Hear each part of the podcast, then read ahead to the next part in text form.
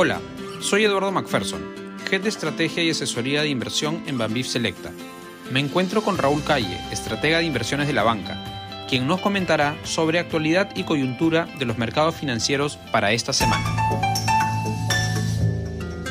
Buenos días, este es el podcast de actualidad del 23 de enero del 2023.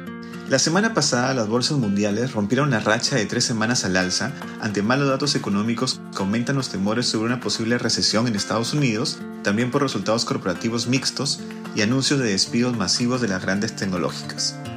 La data económica de producción industrial en Estados Unidos mostró una caída del 0,7% en diciembre, con la capacidad de utilización de fábricas en su nivel más bajo del año.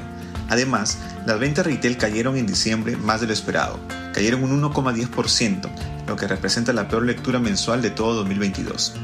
Una parte de esta caída se debió al menor gasto en combustible, debido pues a la caída en el precio de la gasolina, pero también cayeron los gastos de muebles, electrónicos y otros sectores discrecionales.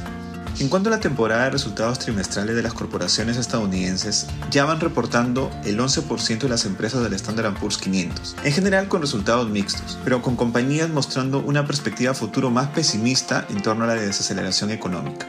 El crecimiento de los resultados corporativos para este año aún se pronostica en 4%, sin embargo esperamos que estos se corrijan fuertemente a la baja en los próximos meses.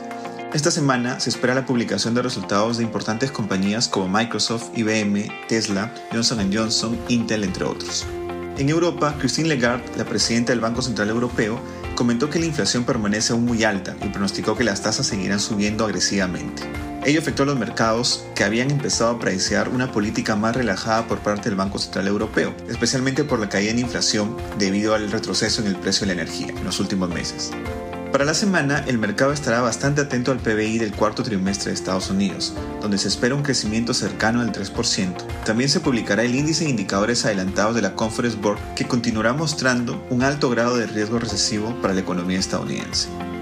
Gracias Raúl. Aquí termina nuestro podcast de actualidad. Que tengan una excelente semana.